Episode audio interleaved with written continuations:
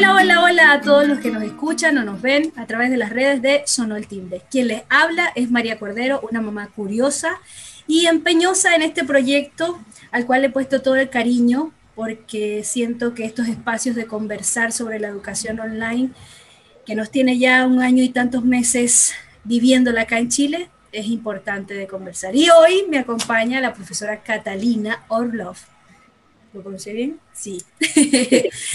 Ella es profesora de educación básica y eh, tengo el placer de conocer y de ver sus clases a través de mi pequeña, le da clase a Emma, que tiene seis años. Y bueno, aceptó estar aquí hoy en Sonó el Timbre. ¿Cómo se siente, profe? Muy contenta, honrada, agradecida de esta invitación a su programa. A los que no nos están viendo, la profesora Catalina tiene una sonrisa hermosa y tal cual siempre la muestra en sus clases. Y debo dar fe, debo dar fe de eso. Y no es porque esté aquí presente o porque haya aceptado la invitación, sino porque es una realidad, es un hecho. Y eso en estos momentos se agradece. se agradece la sonrisa amable y, y el palpar la pasión por lo que se hace. Yo a todos mis invitados le tengo la dinámica de que me cuenten una experiencia de cuando estaban en el colegio y ¡rin! sonó el timbre. Puede ser como estudiante o puede ser como profesional. Sonó el timbre y hay una situación que se le viene hoy al recuerdo y no las cuenta. Eh, cuando era pequeña, bueno, yo siempre, he sido siempre amante de las artes, específicamente de la danza, y mm, me acuerdo cuando pequeña sonaba el timbre, y lo primero que hacíamos con mis amigas era agarrar la radio, ponernos en el pasillo y ponernos a bailar todo el recreo. Oye, el tener la, la posibilidad de apropiarse del recreo con música. Yo tengo poco recuerdo de mi infancia de eso, pero sí, sí palpé en los años anteriores con mi hija mayor que en el Colegio Chile se promovía un poco la música durante el recreo.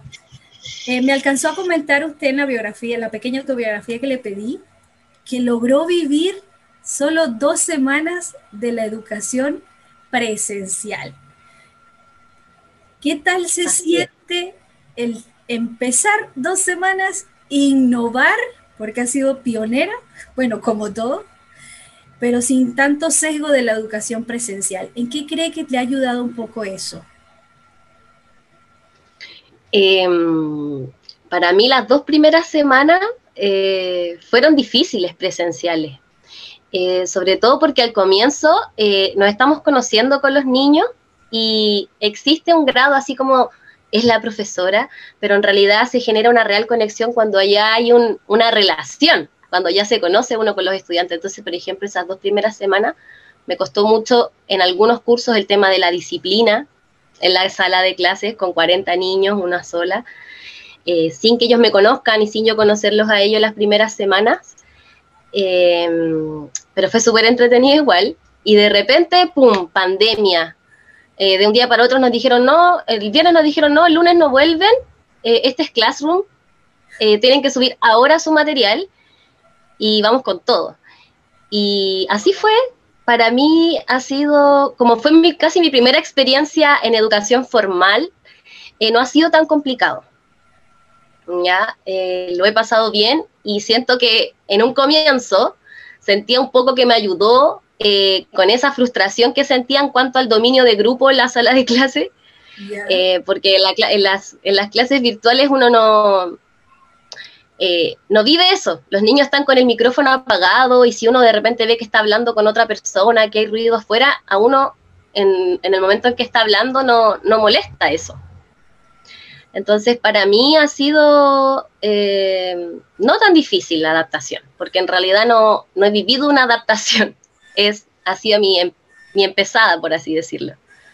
Eh, y claro, en el Colegio Chile el año pasado empezaron con, clases, eh, si mal no recuerdo, lo que fue abril y mayo, eran clases como grabadas. Aprender a utilizar estas herramientas, ¿qué ha significado para la profesora Catalina? O ya, ya como estamos tan, tan recientes todos los conocimientos, ¿cómo se ha sentido? ¿Cómo ha sido eso? Eh, ha sido difícil igual, eh, sobre todo en intentar entregar más allá del conocimiento, sino que de llegar a la otra persona a través de la pantalla, sobre todo cuando es asincrónico, porque de repente en las videollamadas la interacción es un poco más amistosa, pero solo a través de videos es un gran desafío, además de familiarizarse con la tecnología, con un buen programa que te pueda acompañar ah, para realizarlo, después editarlo, después subirlo. Em, ha sido súper desafiante y, y de hecho esa modalidad no me gusta mucho, debo asumirlo. Déjeme, eh, déjeme, déjeme, ser sincera a nosotros como papá, y bueno, no sé si, no sé si a la gran mayoría, pero tampoco nos gusta mucho. Bueno, voy a, voy a ser más específica.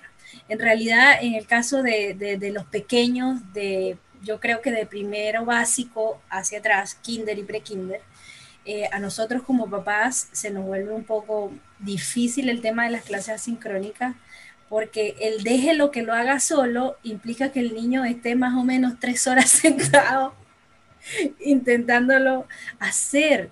Y por lo menos en mi caso, y es algo que me sigo cuestionando hoy, este año escolar, ya cuando estamos al primer semestre terminado, eh, ¿qué, qué quiero yo en este momento? Que mi hija esté feliz, esté alegre, no esté tan estresada, o que esté ahí sentada otra vez, otras dos horas más frente al computador haciendo tarea. Y se me ha vuelto complicado manejar las clases asincrónicas.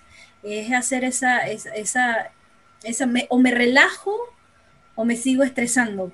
Porque cuando siempre leo que la decisión de, cómo tomarlo, a la final siempre es de uno, que lo puedo tomar relajadamente. Pero ser, ser la maestra mediar la tarea de mi hija. Eh, no sé si a otras mamás le pasará, ojalá comenten. Ha sido difícil, difícil, de verdad que sí. Y, y el, perseguir, el perseguir las clases asincrónicas ha sido difícil de manejarlas. Eh, en el colegio, les, les, han tomado ustedes como profe alguna mediación de cómo llevarlas, de cómo, o cuál es, cuál es el fin a la final, o cuál es el, el medio, cómo llevarlas también, el descifrar ese punto de, hacerlas o no hacerlas o cómo manejarlo. Eh, un tips para las clases asincrónicas también es siempre bueno, eh, bajo mi criterio y mi experiencia, siempre fijar un, tiempo plazo para realizar las tareas. Eh, no sé, 45 minutos, media hora, no más que eso. De repente, si no resultas ahora, dar un aire, un respiro y después decir, ya, en otro momento vamos a continuar. Pero claro, de repente se vuelve muy tedioso cuando pasan tres horas o dos horas en que hay que estar ahí encima, eh, porque a lo mejor el estudiante eh, quiere hacer otra cosa y no es el mismo compromiso que estando en la sala de clases con la profesora. Em, en el colegio sí nos han dado bastantes herramientas desde el año pasado. El año pasado no eran enfocadas a la virtualidad, pero sí eh, de todas maneras las aplicábamos en la virtualidad.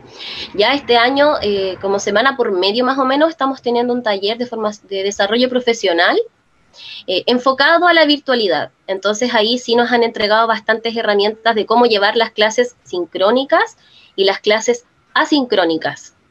Así es que yo me siento también súper agradecida como de, esa, de esa oportunidad que nos está dando el colegio de poder seguir aprendiendo cosas sí, en, medio de esto hay que verle, hay que verle el lado, el lado bueno de las nuevas enseñanzas, de lo innovador que ha sido.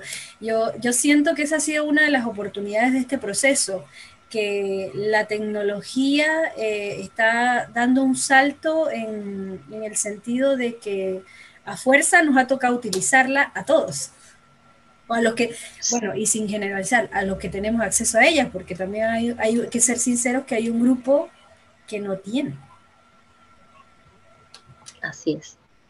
Y seguramente van a continuar, eh, se van a quedar muchas cosas de las que se están aplicando ahora, incluso cuando ya se vuelva la presencialidad. Por ejemplo, yo pienso en las entrevistas de apoderado. Ahora, quizás, no sé, eh, no sea necesario que vayan al colegio, a no ser de que sea estrictamente necesario, pero pienso que, por ejemplo, para esas situaciones podría de igual manera continuar esto de la virtualidad. Sí, mire que no lo había pensado, pero también e, es una buena idea. Reunión de apoderados o reunión, entrevista de padre a través del, del Zoom. ¿O no le gusta la reunión de apoderados? No, reunión de apoderados por Zoom no, mejor en persona. Porque entrevistas personales sí.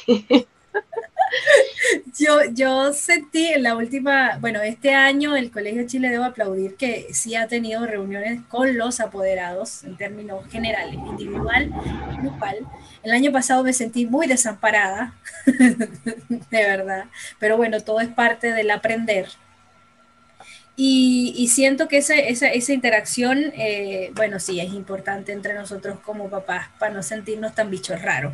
En este sistema donde todos pretendemos que sean iguales, que todos logren el 7 en todo. Y eso, e, eso, ¿qué apreciación acerca de la calificación tiene la profe Catalina? Yo la verdad em, no es algo que me movilice ni le vea así como la máxima importancia a la calificación, a las notas. Em, yo soy eh, muy observadora del proceso y, y en realidad nunca le doy mucho revuelo a las notas, esa es la verdad. Para mí no son tan significativas en el proceso de aprendizaje eh, porque en el momento de la evaluación pueden haber muchas cosas que influyan en la nota, no solamente el aprendizaje del estudiante, puede haber sido que pasó una mala noche, escuchó a los papás pelear en la mañana y tuvo un mal día y eso no le permitió concentrarse. Eh, entonces, ah, para mí no es algo tan verificador como de la realidad del aprendizaje, pero sí me he encontrado con que hay niños del colegio que eh, en primero básico, ya a los seis años, sienten un grado de estrés por la nota que, por lo menos en mi caso, no ha sido transmitido desde este lado, sino que ha sido transmitido desde el lado de sus padres o madres. Hace poco me eh, hice una evaluación donde no tuvo muy buenos resultados en notas, que fue en la asignatura de tecnología, porque eh, muchos papás no se fijaron en la rúbrica de evaluación. Entonces una apoderada me, me, habló y como que me dijo que su hijo un poco no quería entrar a mi clase porque yo le había puesto una mala nota, una cosa así. Y ella me decía que igual ella sabía que era su responsabilidad porque ella le había dicho que era una mala nota. Y, yo siento que eso no, no, ayuda mucho a la relación con con la profesora, la relación con la asignatura, la relación con la escuela, la relación con el aprendizaje, con el conocimiento, porque genera ya un nivel de estrés. Yo creo que a la final el sistema nos castiga igual, porque los colegios a nivel, a nivel del Ministerio de Educación a la final terminan siendo medidos por la calificación y el rendimiento de sus alumnos el ministerio igual promueve estas pruebas de, evaluación para ver qué tanto saben y, a la final cuando uno piensa, por, por ahí leía una, frase que dice, o se la escuché a alguien, eh, que decía, créate, créate un futuro, créate una película del futuro y sufre. Entonces uno, uno como papá dice, bueno, no va a entrar a la universidad, le va a costar entrar a la universidad después, entonces tiene que tener sus notas ahora porque las notas importan y, es complejo manejar la línea del valor del aprendizaje con el peso que se le da a las notas. Desde este lado yo lo siento así. a la final seguimos caminando en, en que nos cuesta hacer esa transición de que el objetivo final debería ser el aprendizaje no reflejado en la nota, sino en lo que el niño ha logrado en el proceso de aprender. Exactamente, y ahora por lo menos en... Bueno, antes iba a comentar otra anécdota, de repente me llegaban correos de papás diciendo, ¿por qué a mi hija le fue tan mal? Y yo así, ¿qué nota se sacó? Porque en realidad no me acuerdo qué nota cada niño, me pongo a mirar un 6-3 y yo así como... Pero si eso no es una mala nota. Ahora igual el tema de las evaluaciones están súper limitadas, eh, por lo menos en cómo lo estamos haciendo donde yo trabajo, porque se hacen en base a cuestionarios con alternativas selección múltiple, no hay otra manera de evaluar. Em, entonces eso también se hace como más complicado aún. de, las maneras en las que uno obtiene la información del aprendizaje de los estudiantes está muy limitada a la hora de evaluar con calificación, con nota. Sí, no, y presencialmente, el año, el año, en los años anteriores, con mi hija mayor, eh, las evaluaciones siempre han mantenido como la misma métrica, preguntas con selección y, de ahí se, se lleva al resultado en las notas finales. Eh, yo hoy, hoy en día estoy, estoy así también estresada con el tema de la escritura. Emma recién tiene seis años y su resistencia a escribir es así, nivel 10. Del 1 al 10, nivel 10.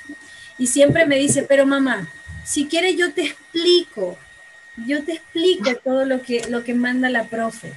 Entonces, ahí estoy yo entre, le grabo el video y se lo mando a la profe, o me quedo 20 minutos intentando que escriba la palabra. Sé que habrán casos, porque este es el punto.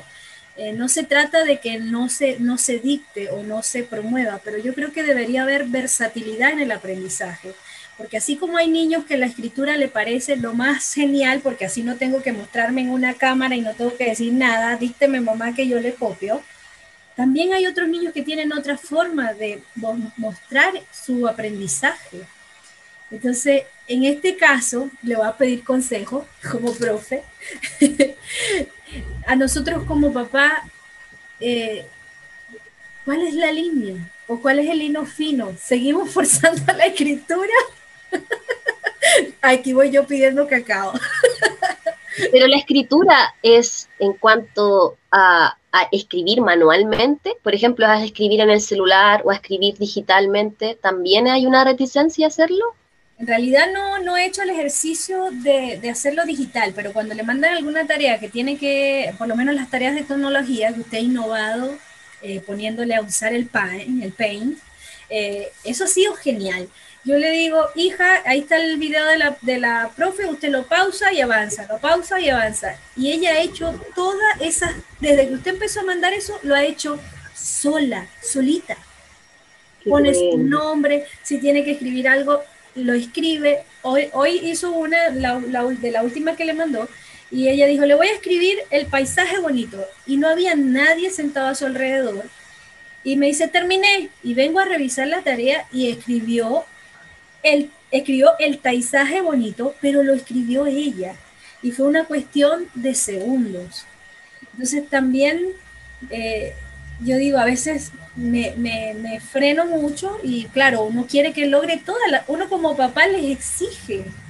Yo, yo debo reconocer que, que sí, sí le exijo y me preocupa. Y está también, está también el pensar, ya, pasan tanto tiempo a veces en pantalla, porque para, para estar jugando con la tablet o para estar jugando o viendo tele, ahí el tiempo eh, se les va en un momentito, pero ahí está. Yo, yo, a las niñas se las regulo, pero eh, en la escritura, con lápiz y papel, ella puede agarrar un lápiz y tiene un cuaderno a puras rayas y ella está ahí escribiendo todo el día. Pero escribir una palabra, una frase, conmigo ha sido muy difícil. Yo sí, yo creo que también eh, los niños son súper rápidos, van avanzando así a velocidad de la luz en cuanto a la tecnología y de repente eh, volver al papel, sobre todo en clase, imagínense que las clases están aquí en la pantalla, trabajamos bastante con guía en primeros básicos, sobre todo ahora que no hay presencialidad, entonces de repente volver al lápiz y al cuaderno es como volver al tiempo pasado. ¿Se hace esto? ¿No se hace esto? ¿Se ocupa el lápiz o no se ocupa el lápiz? Yo creo que cada niño tiene su tiempo distinto y Emma ya demostró, por ejemplo, que ya puede escribir si es que ella lo desea. Eh, no todos avanzan al mismo tiempo, ya, o sea, si ya va en tercero básico y todavía sigue sin querer escribir o cuarto básico, no sé ya cuál será el límite, obviamente ahí hay que entrar a profundizar un poquito más, pero de repente yo creo que ella le va a encontrar el gustito, aparte que a ella le gusta mucho utilizar el lápiz, hacer trazos, dibujar. Entonces yo creo que de repente no nos vamos a dar ni cuenta y la Emma va a estar ahí escribiendo novelas. A los papás que estén como yo a relajarse un poquito, a soltar el control de que logre el objetivo ahora. Sí, además que eh, los niños notan el estrés de los papás. Entonces, eh, de repente uno se frustra más que ellos o uno traspasa las inseguridades que ellos tienen. O sea, de los papás se traspasan a los niños. De repente en las entrevistas yo escucho a los papás y les digo, ya, pero eso es algo de usted o algo de su hijo. Como ahí hay que tener cuidado con lo que uno va traspasando y transmitiendo. Y como si uno ya se siente sobrepasada con algo, soltarlo un poco. Sí, le, doy total, total razón a eso porque me detuve un poco a hacer el ejercicio después de la última entrevista con usted, que le dije que de verdad estaba súper agotada, que quería tirar la toalla de esto de la educación online, ya chao, que haga lo que tenga que hacer en la clase presencial y lo demás a su ritmo. Este, y esas son frases que en este espacio pequeño, aunque yo las quiera decir pasito, igual ella las ha escuchado. Entonces ella dice, pero si tú de adulta estás estresada con esto, imagínate yo, que no sé. Entonces me hice, me el, el mea culpa y dije, bueno, voy a soltar un poco, voy a respirar profundo, porque cuando empezó el año escolar venía con toda esta energía de nuevo año, vamos a ponerle power, y entre las clases en la mañana trataba de sacar todas sus clases asincrónicas y en la tarde pues ella se daba cuenta que tenía toda su tarea libre.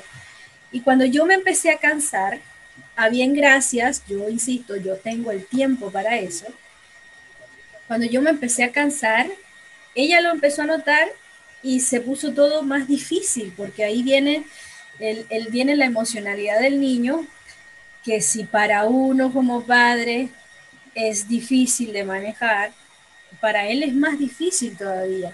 Por ahí escuchaba, me he puesto a escuchar eh, a Felipe Lecalelier, entonces decía de que cuando el niño está tranquilo, nosotros como papás somos felices, esa es una emoción aceptada.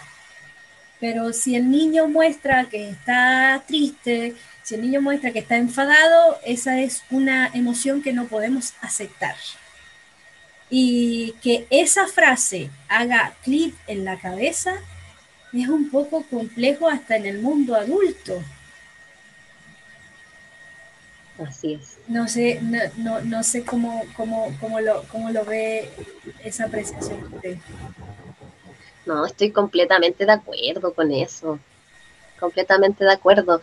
Uno tiene que mm, aceptar, acompañar y además de esa manera uno educa a la otra persona a aceptar lo que siente y no sentenciar. Eh, también el lenguaje crea realidades, entonces si yo le digo a un niño, eh, hoy que eres flojo, hoy hoy día no, uno está sentenciando algo. A lo mejor eh, en vez de usar la palabra eres, estás. Hoy día estás un poco de mal humor, pasó algo, o a decir, oye, este niño es enojón. Entonces, eh, también hace que los niños como que se perciban de que no son así, sino que algo sucedió para que yo esté así. ¿Qué sucedió? Ahora, eso también es súper difícil porque a nosotros como adultos eh, nos cuesta eso todavía.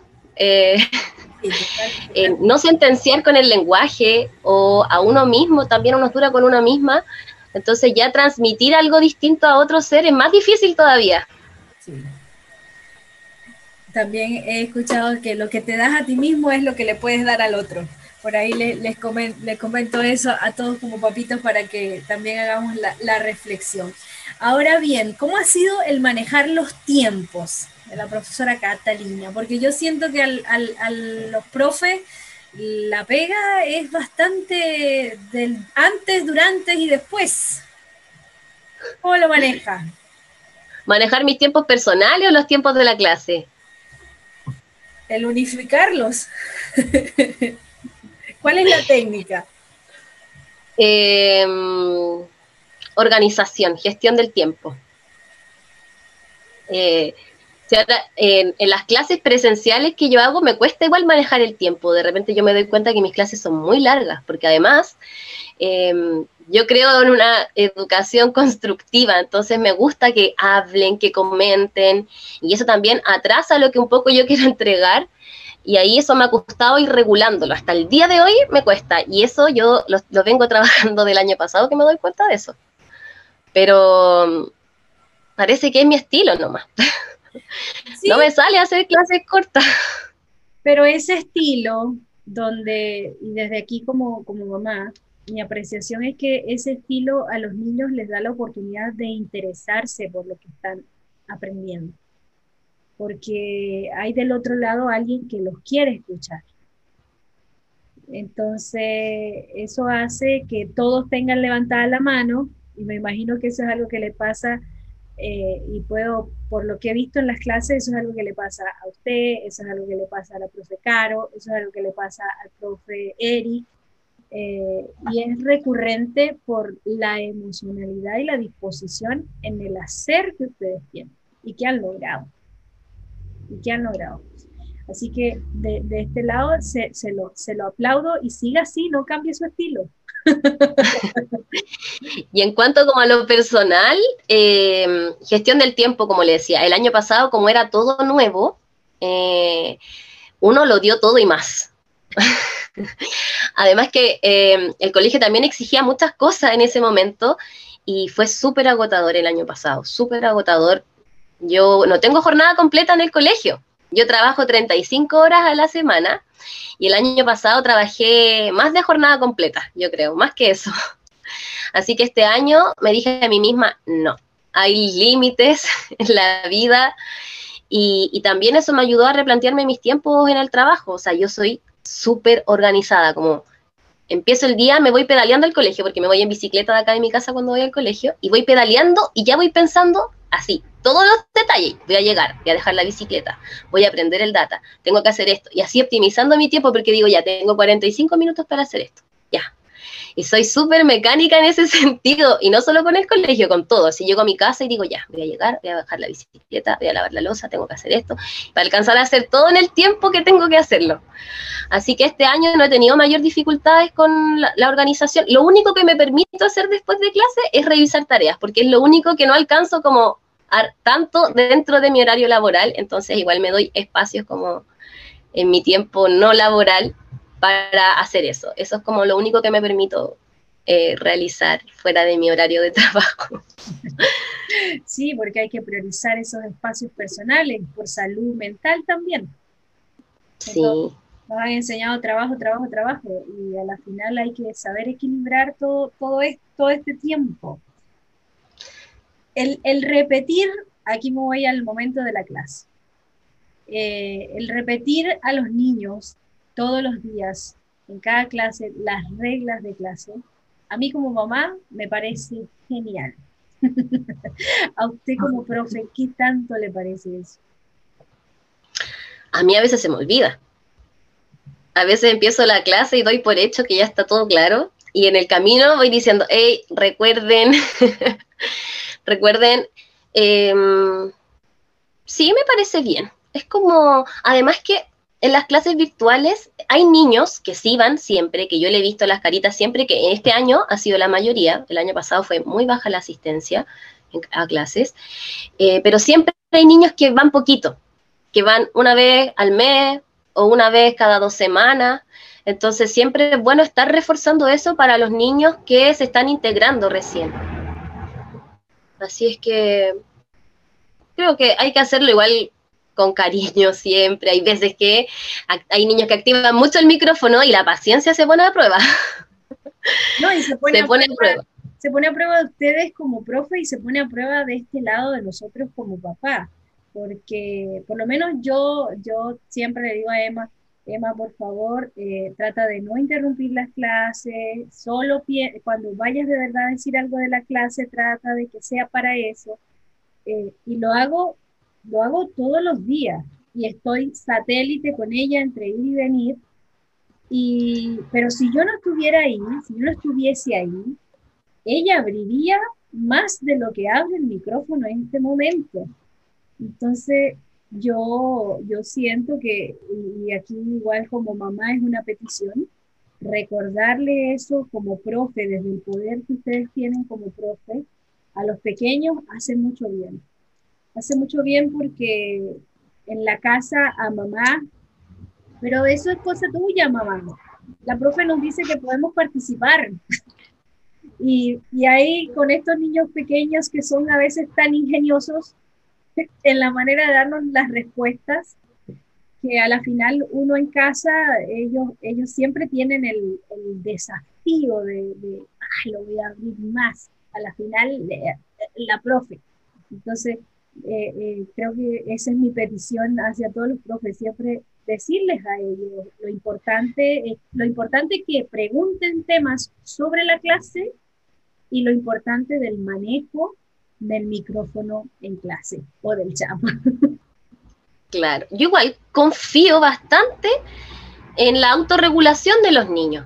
Hay niños que les cuesta un poquito más porque son más ansiosos, tienen más ganas de opinar, em, pero yo creo que, en general vamos bien encaminados.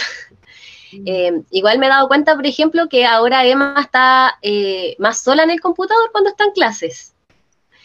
Y, mm, pero como le digo, eh, los niños se van dando cuenta cuando ya es mucho. Bueno, los apoderados, o sea, los, los profesores nosotros les decimos, hey, ahí cuidado. Eh, yo ahora igual estoy como más pendiente, así como, ya, pero escucha bien la pregunta que te hice, debes responder la pregunta que te hice yo. O, eh, o a veces me pasa que cuando los veo muy perdidos, les hago una pregunta relacionada con la clase, pero que se va un poquito. Por ejemplo, ah, ¿y, ¿y quién echa de menos de ir, ir al cine? Y ahí todos los niños como que, de nuevo la atención, yo, yo. Y después, yo fui a ver la película tanto, yo fui. Y ahí como que, ya, pero volvamos. Entonces... nos, toca, nos toca como usted, como lo acaba de decir usted, confiar un poco en la autorregulación del niño. Y creo que eso como papá en estos momentos nos falta mucho. Creo que, creo que les estamos estamos confiando muy poco en nuestros pequeños. Y me, me incluyo porque a veces, me incluyo porque a veces también lo hago. Estamos confiando muy poco en nuestros pequeños Sí, con paciencia, no, nadie duerme y despierta el otro día, ay, ya, hoy día estoy autorregulada, lo voy a hacer, o duermo y despierto una persona nueva.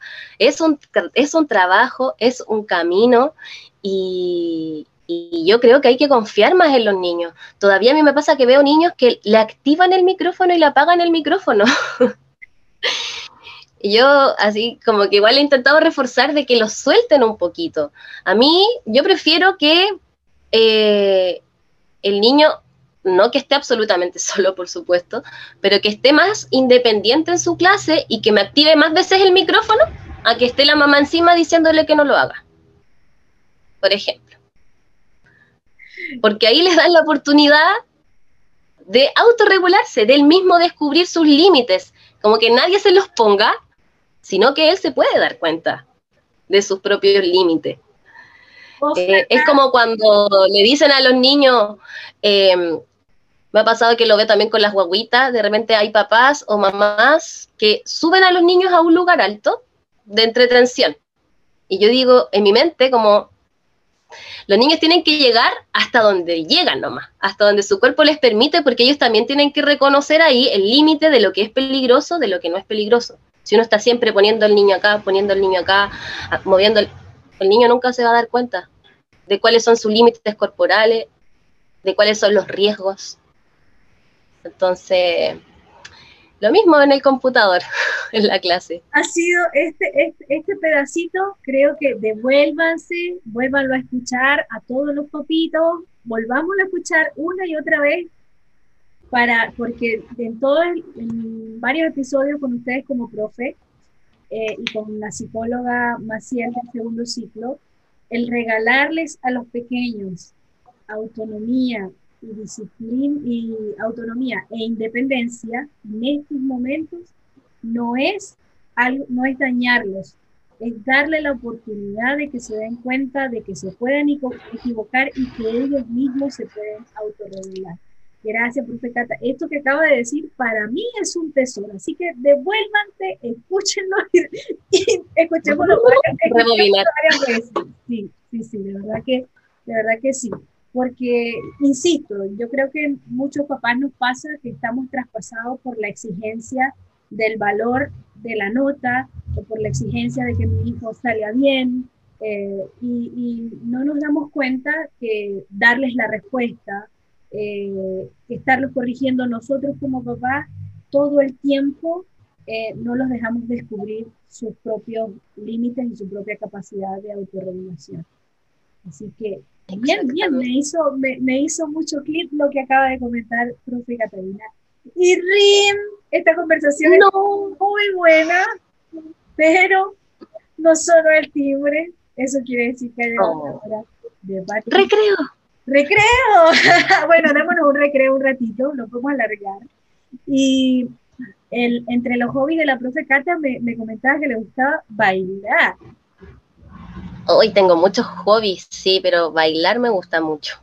Es algo en lo que me estoy formando constantemente, tomando clases por aquí, por allá. ¿Y en este proceso online cómo lo ha hecho? Eh, online. tomando clases por aquí. Eh, en mi casa igual vivo con gente que también le gusta la danza, así que ahí nos vamos nutriendo. Eh, el año pasado estuve súper estancada del cuerpo, pero este año dije no, hay que movilizar la energía, además que eso también... Em, hay gente que se preocupa mucho de la mente, pero no se preocupa del cuerpo y es un todo. A veces la mente está atrapada y al movilizar el cuerpo hace que las cosas se aclaren, uno pueda mirar desde otra perspectiva. Eh, cuando uno baila de repente y dice, oh, es que yo soy súper descoordinado, yo digo, trabaja la coordinación, eso va a abrir una puerta en tu cerebro, como no puedo, no puedo, y de repente te vas a dar cuenta que puedes, y tu cerebro se va a expandir, va a hacer otras conexiones neuronales. Así que... y la música también la he visto por ahí en alguna clase con, alguna guitarra en mano. ¿Toca la guitarra la profe? Toco la guitarra. Tuviera una aquí, le canto una canción. Ah, bien, bien Me gusta. Y también somos eh, eh, las dos somos cuentacuentos, yo igual soy una cuentacuentos. Sí, sí, es una de, de, mis pasiones, contar cuentos. me encanta, me encanta, me encanta. Este, y como usted dice, hay que darle, hay que darle energía al alma también.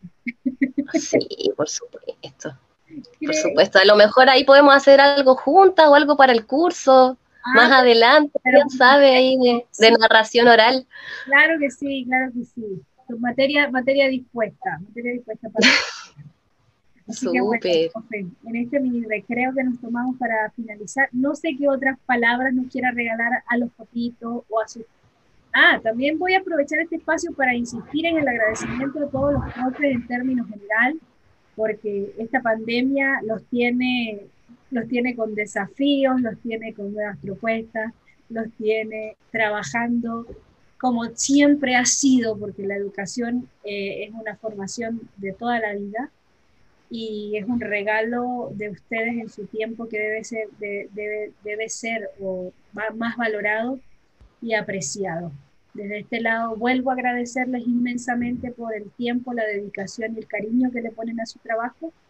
Y bueno, esto recién empieza y aquí estamos, viviendo el día a día. La escucho ¿Qué nos, más nos quiere regalar? Em, yo le diría a las personas que nos están escuchando, profesoras, profesores, papás, mamás, que confíen en sus hijos, en sus hijas y que además eh, se permitan a ustedes mismos y a ellos em, se permitan aferrarse un poco al lado artístico, al ámbito artístico, em, porque el aprender, el enseñar, eh, requiere una gran capacidad creativa. Y, soltar un poquito la, eh, la tecnología también, eh, ya que las clases son virtuales y los niños, por ejemplo, en tiempo de descanso se van a ver tele o se van a jugar con el celular, después vuelven a la clase virtual. Entonces, yo sé que es un trabajo difícil, que muchos están cansados, pero de repente en los momentos libres dejar el teléfono, agarrar una hoja, una témpera, ponernos a pintar, crear con un cilindro de papel higiénico, ir al parque, hacer un camino de piedras, rayar con tiza, pero darle la oportunidad a la mente de liberarse y de crear cosas. Eso sería mi mensaje qué gran consejo, de verdad tomémoslo. Yo, yo le he permitido un poco a las niñas eh, que experimenten a través de, las acuarelas cuando ella así, la mayor está en un taller, Emma lo hace cuando, cuando quiere hacerlo así, me dice, mamá, quiero hacer acuarela y yo la dejo. Después me ayuda, vamos a limpiar el, el desastre, pero esas cosas son, nos, nos permite que el cerebro funcione de mejor manera en todo este proceso. Y, a veces no tenemos ideas, pero uno se mete a internet y aparece un montón de ideas fáciles, caseras, con experimentos, con eh, ideas para jugar. Así es que hay que aprovechar de usar la tecnología a nuestro favor también y de repente cuando nos sintamos medio atrapados, medio frustrados, frustradas, buscar ideas. Buscar ideas. Bueno, esto ha sido Sonó el Timbre. Una vez más, agradecida de todos los, los, que nos escuchan o nos ven. Les invito a suscribirse, les invito a hacer sus comentarios y sugerencias. Pueden ser sugerencias de preguntas, de esas que estamos viviendo en este momento todos como papás o como profesionales. Y de verdad, infinitamente agradecida, profesora Cata. Así que de corazón, muchas gracias y chao, chao a todos. Chao, aguante, sonó el timbre.